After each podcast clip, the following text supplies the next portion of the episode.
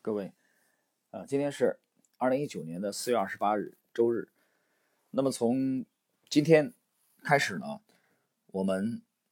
利用大概两到三集的时间啊，跟大家交流一下杰西·利弗莫尔经典之战的操盘伯利恒钢铁。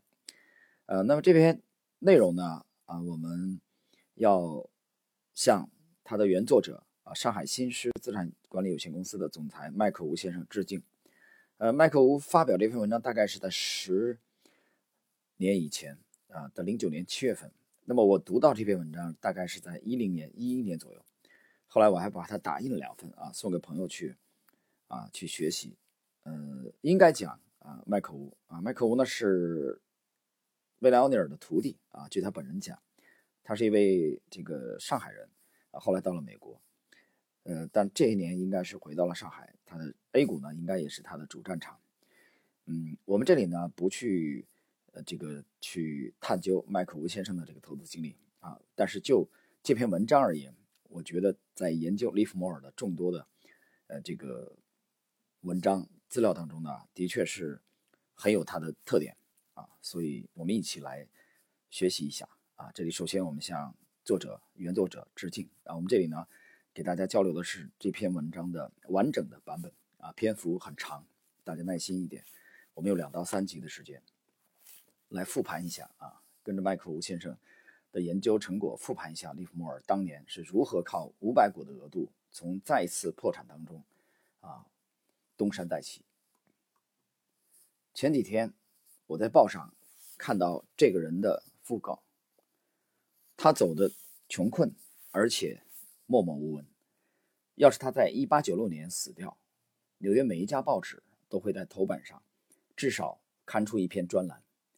在《股票作手回忆录》里，化名为利文斯顿的杰西·利弗摩尔，在一九二二年面对当时著名华尔街记者埃德温·勒菲弗的采访时，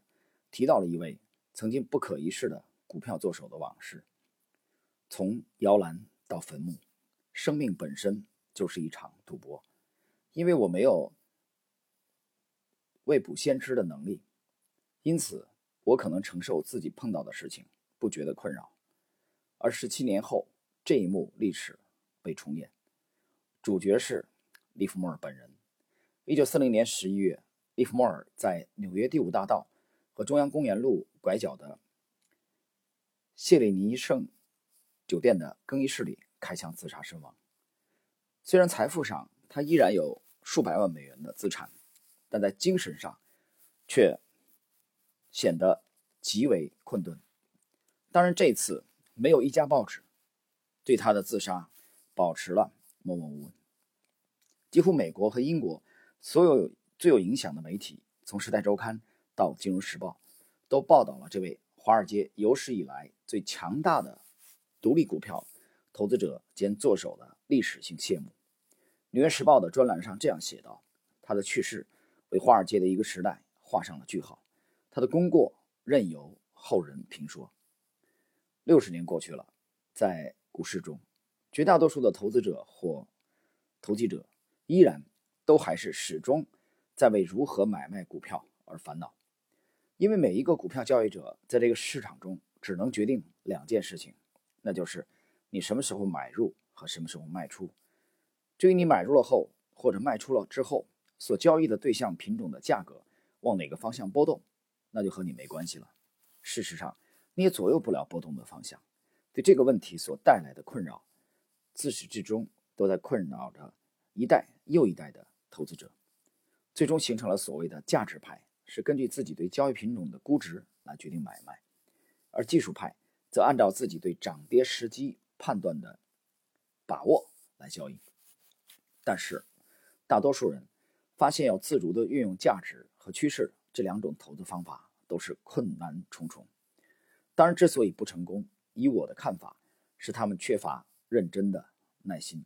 严格的资金管理和先进的风险控制意识。因为从一百五十年来的资本市场发展来看，牛市与熊市对市场的控制是来自于人性对市场的信心波动。而估值和涨跌之间并没有绝对的联系。这不管从1915到1933年美国金融市场爆炸性的扩张发展来研究，或者就1991年到2008年中国 A 股市场上的几何级上升来理解，一百年中大概率事件在资本市场的推进过程中，我们在研究经验后发现，期间虽然科技和人文在不断的进步，人类在资本市场中的本质并没有进化多少。很多市场的参与者，他们的失败并不是因为学历低，而是并没有搞清楚资本市场的积累和操作。自始至终，其实道理很简单，那就是你有多少资金能够参与每一次的波动，而每一次波动的风险或收益又恰恰是无法预测的。诚然，巴菲特是过去五十年中美国金融市场稳定上行的传奇人物，但在这一百五十年中，也只有在美国这个特定的政局稳定的资本主义体制下的社会，才出现了唯一的一位。而在中国的社会主义体制下，你作为一个投资者是无法效仿或者仿效的。然而，作为一个投资者，在中国这个特定的环境下，以单独的力量想处于资本市场不毛之地而不败，我的研究发现，利弗莫尔的方法更适合复利交易和财富增长之路。它的体系，无论在风险控制和交易时间的把握上，个人投资者都能够都能够有效的掌控先机。大多数中小投资者在绝大多数情况下，资金弱势、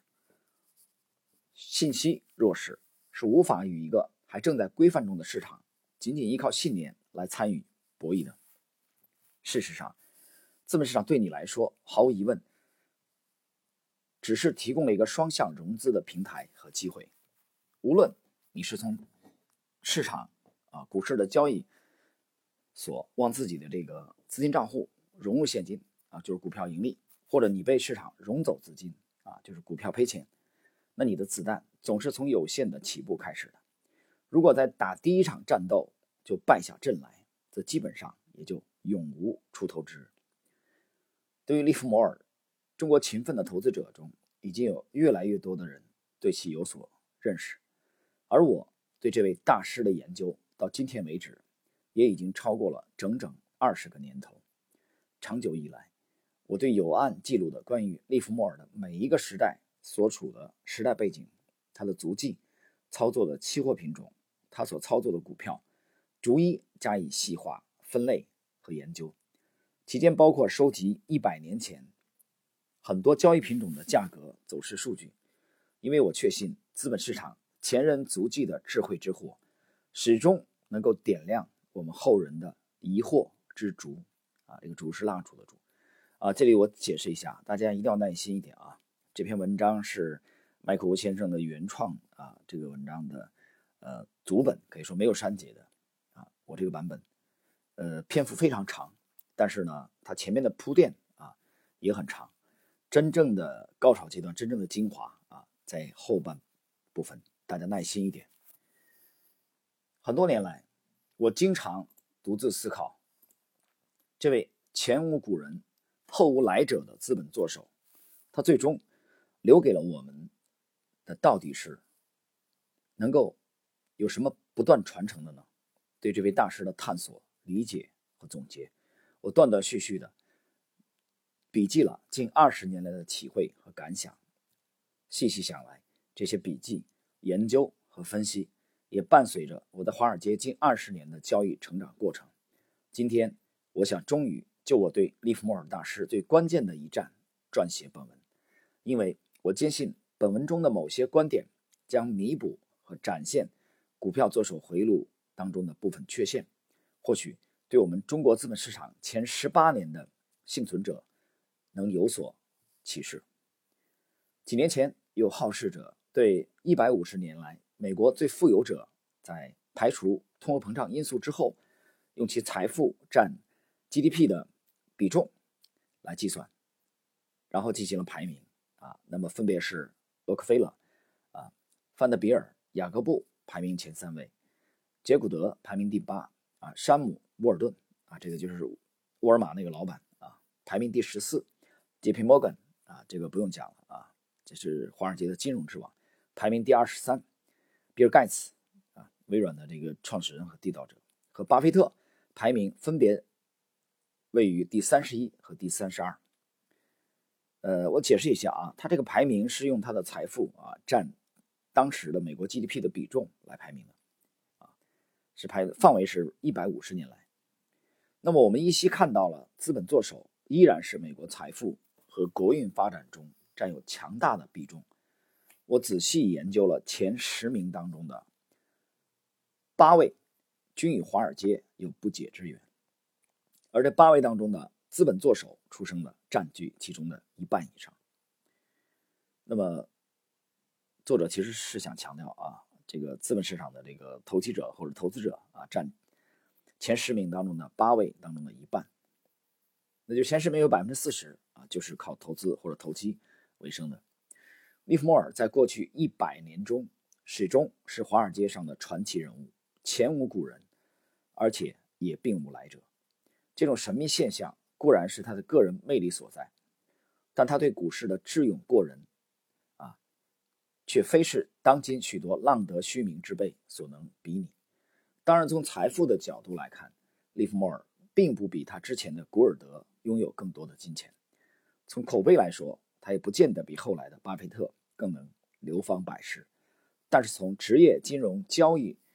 业的成就来对比，啊，古尔德，古尔德干什么呢？古尔德他是垄断了这个美国的铁路啊。这个詹姆斯·基恩，詹姆斯·杰恩，我们之前系列节目提了无数次啊，他是杰皮·摩根的御用操盘手。啊，也是美国钢铁公司的总操盘手啊，是一位资本市场的大作手。那么，其实也是利弗莫尔早年的偶像。还有约翰·雅各布，均无出其右。同期的这个伦纳德啊，巴鲁克和劳肯尼迪，嗯，和江恩也无法与其匹敌。当今的众多大小股神们更无此殊荣。利弗莫尔的贡献。在于对大小投资者，特别是对独立投资者，能从其各个时代的交易和自我教育中学到如何规避风险，怎么把握正确的自我。好了，那么这篇文章呢，开始渐入高潮啊。呃，作者经过这个前面的这个大背景的铺垫以后啊，我们他把笔锋呢，逐渐的集中到了啊，利弗莫尔的这个本人啊，大家耐心的啊。听这个后续的内容。利弗莫尔的强悍之处，并非他拥有强大的集体资源，而恰恰在于他是华尔街上最大的个人独立投资者。因为至死他都是独立一个人操作、一个人判断、一个人交易，他从来不需要小道消息、股市内幕或者联手坐庄。当代的股票技术法则的流派，以我的多年研究发现。均是建立在利弗莫尔的股票操作手法基础上延伸出来的，也就是说，他的操作体系是华尔街交易技术的词根，并不为过。有史以来，华尔街的这位最成功的个人投资者利弗莫尔的故事，在人造峡谷的传奇啊，是源远流长啊。这里边可能是版本的问题。他这个意思应该表达的是在人间吧？啊，我们继续，这在股票作手回忆录当中已经有比较详细的叙述，但对于我来说，其中最关键的就是利弗莫尔在三次破产之后第四度崛起的成功一战——伯利恒钢铁的实战交易。九十年前的埃德温·勒菲夫先生只用了短短一段文字来进行叙述。但这对于我们这些把自己和资本市场捆在一起的职业股票交易者来说是远远不够的，因为这件事就我个人来说，伯利恒钢铁之战无疑是股票作手回忆录中最精华的部分。他对资本投资者最终成功失败与否有着深远的启迪。伯利恒钢铁股毫无疑问是利弗莫尔在华尔街股票投资交易的。经历中第三次破产后，是否能够再次崛起的关键点，对该战役来说，利弗莫尔是成王败寇的选择；而对于我们今天的股票操作者来说，是研究最佳交易心理和时间判断的学习经验。因为对当时身无分文的利弗莫尔来说，这是他唯一的机会。这对于我们当今的股票操作者来说，如果理解了这一点，那么我们就已经处于不败之地了。接下来，只是让时间来证明你的勤奋与天赋是否能在资本市场上大放异彩。而事实上，这也是任何实业家和企业家所应该读懂的事实。所谓市场的重心，事实上。并非是权重股对市场波动的主导，而是领导股和领导板块对资本市场前瞻性的主导。因为资金逐利总是在资产增值速度最高和最快的企业中先入为主。玻璃和钢铁的背后，其内涵是让我们搞清这样一件事情：当你只有很小的一笔钱，只有一次只许成功不能失败的创业条件下，你怎么才能用摆在面前，哪怕是最小的？仅有的一次上帝给予我们的机会，通过时间的把握，将其放大到对自己最大概率的有利机会下，为自己创造的可能性。也就是说，一颗子弹，一次扳机，你怎么能够保证用百分之九十九的概率击倒对手，赢得自己存活的生存之战？任何资本市场，包括股市、期市和汇市。都是由市场重心决定大波动趋势的方向，而在利弗莫尔之前是没有人系统的理解的。我个人认为，利弗莫尔对金融市场最伟大的贡献，就是他利用测试市场重心来理解大趋势变化的第一人。正是因为对市场重心计算的形成，才有了趋势派最终对基本面这个派别的胜算上高出一筹的地位。啊，这里我要解释一些了。啊，其实读到这里，我们已经看得非常清楚了啊。麦克吴先生是典型的趋势派，啊，他得出他的结论啊，趋势派最终啊对基本分析派是明显的高出一筹，啊，这个也仅仅代表麦克吴先生的观点啊。虽然我也是趋势派，这个大家见仁见智吧。啊，我不断的解释，其实少林和这个太极啊，内家拳和外家拳之争。当我在一九九三年到九四年耗费两年的时间中，将伯利恒钢铁的股价从一九一二年到一九一六年的走势数据收集完整后，并且亲自在坐标纸上一根根的手绘成 K 线图之后，我终于发现了利弗莫尔亲著的《How to Trade in Stocks》一书中最后八页那难以令人解读的利弗莫尔亲自笔录的数字变化。开始对我说话了，你会发现，这位华尔街有史以来最伟大的作手，其过人的聪明之处，正是趋势能够横扫一切不确定因素的战略与战术的思想。他从战略上先用强度确认了对手，而在战术上用强势交易锁定了对手，最终博浪一击而成功。他的成功是重在趋势，那才是最终。成就财富增长的扳机，趋势绝不是股神或者股王在电视或杂志上的号召才会出现，趋势恰恰是众人拾柴火焰高的结果。在股市上，所谓预先布局，然后编造概念和故事赚钱，那些是内幕交易或者作奸犯科者能赚钱的把戏。在三公的规定下，啊，这个三公我解释一下。啊就是公平、公正、公开。如果资本市场是相对平等的市场，你相信谁能未卜先知吗？既然是人而不是神，赚钱的大道就只有一条，只有坐上确认趋势的快车，每年存活下来，你就是股神。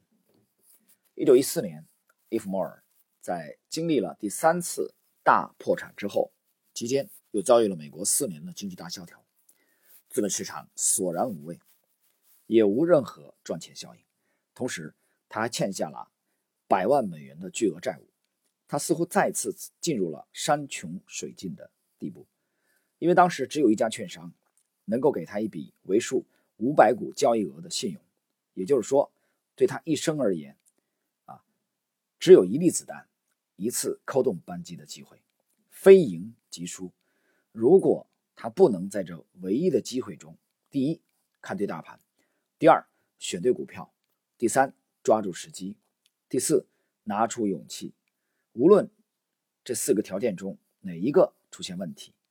都会造成永远再无翻身的结果。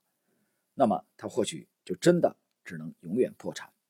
然后和百分之九十九点九九的人一样，永远离开资本市场。也就是说，利弗莫尔要想继续存活下来，他必须要做一次成功几率高达百分之九十九点九九的交易，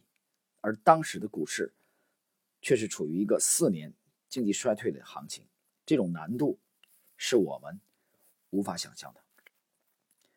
这和2001年到2005年中国 A 股市场很类似。就我后来的理解，他的这种操作思路为我的对冲基金交易策略奠定了牢不可破的规矩，那就是我把每一笔投入资本市场的资金都看作了唯一的一次机会，唯一的一颗子弹。你怎么去交易？当然，我为此付出了很多小波动，我会错失了赚不到钱的机会，也没有利润的代价。但却为我带来了我从不会错失任何大波动和大走势的行情，而且始终可以让我完好无损存活下来的战术。对于利弗莫尔来说，他的人生最精彩的部分，并非是在1907年啊，在股市中让杰皮摩根请求他不要继续做空，赚到了超过一百万美元，也并不是他在1910年因为在棉花期货上的交易犯了听信专家之言。解释一下，这个专家就是帕西·托马斯。这个在之前的专辑里面我们有过啊，很精彩的这个描述。听信这个专家之言，而将之前所赚的一百万美元全部亏光，陷入了必须要靠投机赚钱来维持生活的财务困境。而恰恰此后，美国的经济又陷入了循环小衰退，那寂寞难耐，熬人心智。和没有半点赚钱效应的市场情况之下，他是怎么仅仅单凭只能交易五百股的信用额度东山再起的呢？我们现在知道，从1911年到1914年，华尔街在大背景下基本上没有赚钱效应。利弗莫尔是如何在耐心苦挨了四年之后，让耐心和时间之窗给予他神话般东山再起的机会？虽然很多年来，不少人都认为利弗莫尔的这次东山再起有很大部分依靠的是运气，但我却不这样认为。在任何事业的创业和进入资本市场，特别是股票的二级市场，我认为就运气二字，对每个人来说是相对公平的。利弗莫尔当时所处的市场环境，很类似于中国 A 股的2001年到05年的熊市。利弗莫尔在一九一四年，因为在这四年期间错误的时间下交易，最终欠下了超过一百万美元的债务。对一个从一个拥有一百万美元现金转为欠下一百万美元的债务，而最终选择第三次破产的做法，虽然为他暂时摆脱了精神财务压力，但人生对于利弗莫尔来说进入了一个相当严峻的时刻。一九一四年，他三十八岁。如果没有一次成功的翻身，那么对于他来说，人生很有可能在一九一四年就已经结束了。伟大的交易者在第三次的重大破产后，终于完成了坚决独立研究、不听信任何专家意见的修炼，而他要在华尔街上再度崛起，缺乏两件最重要的东西：本金和时机。正如我们现在知道的。一九一四年后，全球开始进入了第一次世界大战的热身赛，而利弗莫尔的极度耐心，通过华尔街市场的自身运动为他创造机会。那绝非是所谓的机会由上帝创造的，华尔街的机会恰恰是用耐心和时间等出来的。利弗莫尔就是依靠这种最终的耐心，得到了机会的形成和仅仅能一次操作五百股的信用度。在成功过的经验下，选择了当时的超级龙头股伯利恒钢铁，博浪一击，再度走向人生的巅峰。对于当年伯利恒钢铁的走势，我认为是每个专心致志的投资者都应该仔细加以研究的。为了复原伯利恒钢铁的股价走势图和理解利弗莫尔是如何把握这唯一的一次能够成功机会的概率。当我完成了伯利恒钢铁走势图绘制工作后，发现，原来利弗莫尔的关键交易包含了双重含义：第一，是等市场的走势完全符合了牛市初具规模的特征，让股价形成明显的大趋势，这就是时间因素，并非是江安流派所谓的波浪理论；第二，就是怎么研究在大概率上把真正把握股价在开始大幅度波动前的关键时刻。就这个关键的时间点和股价的增值大波动的关系，我用飞机起飞来做比喻。当一架飞机在机场跑道的一端开始加速滑行，等到气流和升力结合点上的加速度形成了最终托起飞机重量的动力形成，那就是飞机冲霄而起的时候，而飞机的重量就是仓位，引擎的动力就是买盘的资金。气流就是股价上涨中的强度，啊，这个麦克吴啊很会打比方啊，啊，当然了，这个其实从之前的篇幅来看啊，我们觉得其实之前背景的介绍啊，能如果能稍微再简练一点，呃，效果就更好。好，我们继续啊，耐心的来看，呃，作者的这个精彩的描述伯利恒钢铁的经典之战的细节，我经过。研究1886年到1996年间，美国所有四年上涨15倍的大牛股，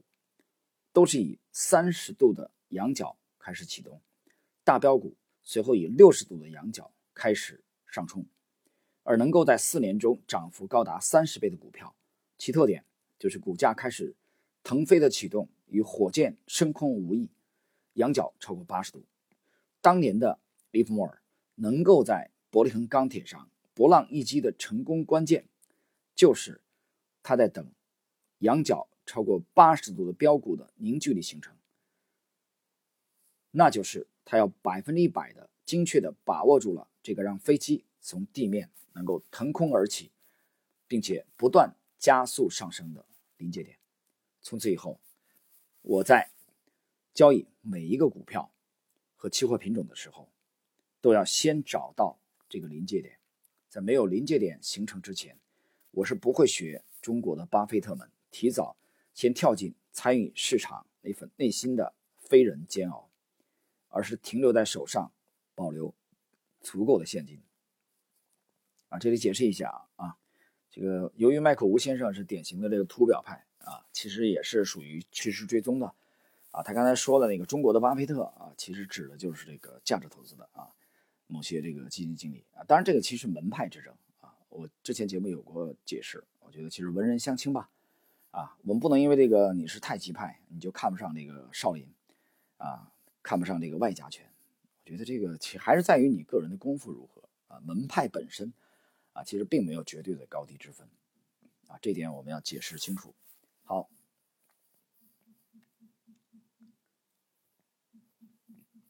那么。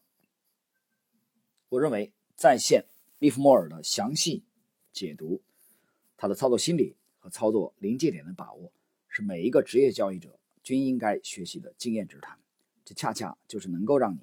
抱牢和坐稳仓位的基础。由于1914年8月到12月当中，华尔街休市，啊，解释一下啊，这个是这半年的时间啊，这半年的时间应该是因为这个，呃，应该是因为二战的原因。呃，一战的原因，对不起啊，这个大家有兴趣的可以去还原一下那个背景啊，看我的记忆是否有错误。在进入一九一五年二月到三月，利弗莫尔当时已经看好因为大发战争财的伯利恒钢铁公司，那时候该股的股价五十美元左右，但对比大盘，道琼斯工业指数还没有显示出强度，只是领导股出现了牛角尖。利弗莫尔坚持了耐心，期间到了一九一五年五月下旬。道琼斯的牛市强度开始了，而在伯利恒钢铁股价于六月初开始冲天而起的三周内，股价到九十美元以上，进入了利弗莫尔早年多次成功的过百经验之中。啊，这里再解释一下，有人不理解什么叫过百，啊，你去听一下我这个解读的股票大作手操盘术啊，由利弗莫尔本人亲笔所著的，就是我们这张杰西·利弗莫尔百年美股第一人的开篇啊那三集内容有个解释啊，这个过百是什么意思？而它的成功，股价过一百就会继续上攻的信心，给予了他从九十八买入，而在一百四十五美元卖出，仅仅只要两天的时间就成功的机会。为了两天，他耐心苦候了六周，这是华尔街给予他的耐心和经验的回报。从一个破产的人，到刹那间恢复了所有的成功交易信心和股本，他用超过六周的耐心和等待，而博浪一击的成功操作，仅需两天就完成了结果。由此可见，事实上，对于职业投资者，心理和经验的齐缝配合，才能真正的找对市场的大波动方向。后来我有些奇怪。为什么他当时不是最看好同样是钢铁股的美国钢铁呢？因为当时的柏林钢铁无论从规模和产能上均无法与美国钢铁公司相比。为此，我找出了美国钢铁和柏林钢铁1912年三季度到1914年三季度的纯利润，并用对数坐标加以计算，发现两年中，柏林钢铁的盈利加速度已经从6.5美元一股飞升到了28美元。也就是说，两年不到，公司的纯利润加速上升百分之四百以上，而股价却始终维持在四十到五十美元未动。其原因不是公司的盈利问题，而是美国在一次大战前夕的四年中处于经济循环的萧条中，使市场低迷的人气大大压抑了股价应该展开的大牛走势。好了。这里啊，我们必须要解释一下了。呃，这个麦克吴通过这个数据的复盘啊，把那个柏林钢铁的净利润做了这个对数啊统计，他发现，呃，它的净利润呈现加速度的飙升，但是股价并没有大幅度上涨。这个其实就吻合之前啊我在专辑当中谈了自己的体会，这就属于柏林钢铁呢，在当时属于基本面明显的走在了这个技术面前面的股票，所以这个时候呢，啊。它的技术面存在着滞后，啊，就是股价其实存在着，呃，强烈补涨的内在的这种，呃，动能。好，我们继续来看啊，作者的技术。而同期的美国钢铁公司虽然盈利也在继续上升，但就其加速度和二级市场的供求方面，明显，柏林钢铁公司是中型的成长股，而美国钢铁公司已经是大型企业，利润摊薄以后的加速度完全。无法和柏林钢铁相比较，这一点也是我们在二零零五年底为什么首选这个持红新者啊六零零四九七，这是 A 股和泸州老窖，而后选中金岭南和贵州茅台的原因所在。我们要的就是最强势的股票，而不是最便宜、价格最低的股票。啊，其实你听这个麦克吴的这句话啊，最后那句话，他要的是最强势的股票，啊，你就。进一步的来印证了他的风格，就是趋势投资。我从复原后的柏林钢铁的股价走势图可以看到，利弗莫尔从看好柏林钢铁上涨之时就开始选股，在耐心等待和观察中，煎熬等待了超过六周的时间，与自己完全确认该股要继续上涨的时候，开始操刀买入，一击成功。通过这个复盘和解盘，在一九九四年、一九九五年，我再次。对1895年到1902年大北方铁路的股，收集了资料进行复盘和解盘，研究了比利弗莫尔更早一辈的杰皮摩根的御用操盘手詹姆斯基恩，当年为摩根控制该铁路股的操作，发现这两只股票的走势居然有着承上启下的雷同。从那时开始，我明白了，在任何大仓位操作之前，必须先用小资本。测试市场的强度到底在哪一边，无所谓是多头或空头，因为这种测试的成本最终会告诉我大方向在哪里。通过对柏林恒钢铁1912年、1916年的走势研究，我们终于后来买到了万科 A，啊，就是 A 股的这个000002，该股的走势与柏林钢铁如出一辙。对于利弗莫尔来说，只有一颗子弹和一次机会。那就是说，他必须在下一个交易中一开始就要对，这无论从信心还是本金的积累上都是沉重的压力。我相信当今国内百分之九十九的私募基金经理人和职业投资者都有这样的精神压力。而我对利弗莫尔大师的理解就是，无论我操作什么品种，无论我的业务是金融投资还是实业投资，我在一进入的开始就一定要正确。什么叫正确？就是不能赔钱。巴菲特也是精于不要赔钱的高手。如果他是采用我们国内那种半吊子所谓的炒股高手，啊，用越便宜向下平摊成本，加码买进，那我们怎么没有看到他在零八年九月？啊，高盛一百二十五美元买入优先股，一个月之后，高盛的股价跌到了四十八美元的时候，他继续重仓，啊，加码买入呢。包括在对通用电气啊、记忆的投资上也是如此。我们看到的所有能够在资本市场上有一席之地的强者，都并非采用向下平摊买入投资的法则，而是向上买入。我相信。哪怕是当今最富有之一的巴菲特，对于是否能够向下平摊损失来投机二次市场，他必然也是深谙此道的高手啊！这里我必须又得解释一下啊，作者说这个，嗯，他没有看到过资本市场上的强者啊向向下啊平摊买入，呃，这里我持保留意见啊，这个这个是明显，我觉得这个观点是有问题的啊！为什么？嗯，我讲他这篇文章很精彩。啊，所以我觉得要分享给大家。读到这篇文章，就我而言，差不多也是一一年。你想到现在已经八年的时间，但是不代表我赞同他文章当中的所有观点啊。比如这点，我持保留意见。为什么这么讲？因为它是趋势投资的这个风格啊，图表派。那么居涨呢，强势的标的。但是呢，价值投资不是这样的啊。我们之前讲价值投资是典型的左侧交易，它就是往下买啊。在下跌的过程中啊，买进更便宜了，再买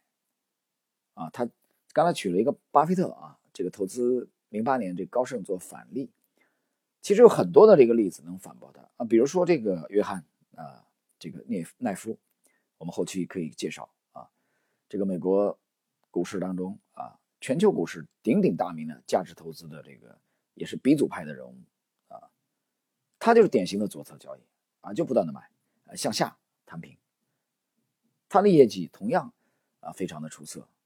这个后期我们再介绍啊，所以我觉得这个还是风格的问题啊，所以这里我觉得大家也不能太，呃，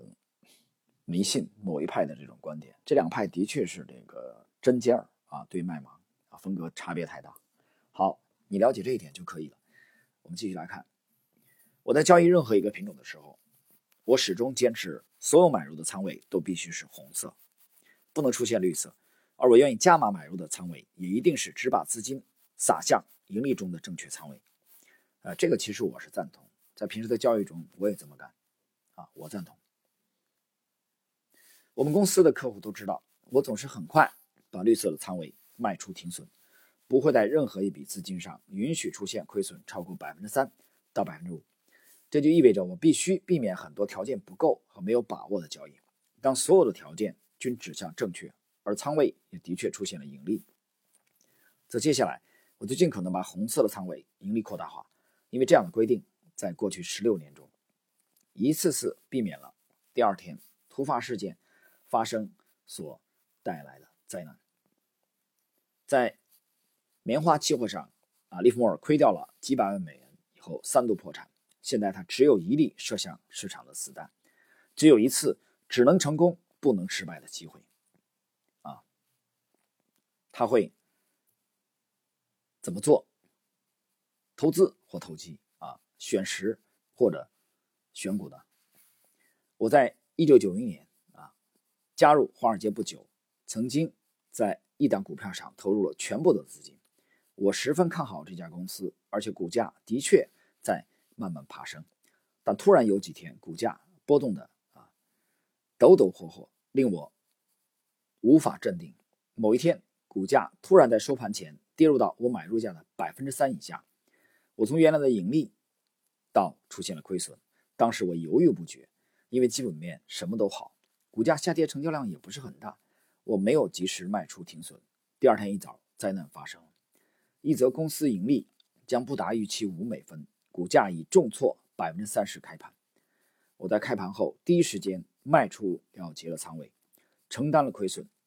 从那一天起，我足足半年没有再交易，一直在找寻自己的错误，直到自己能够操控，不再犯同样的错误为止。而这个教训让我明白了，就是在任何时候，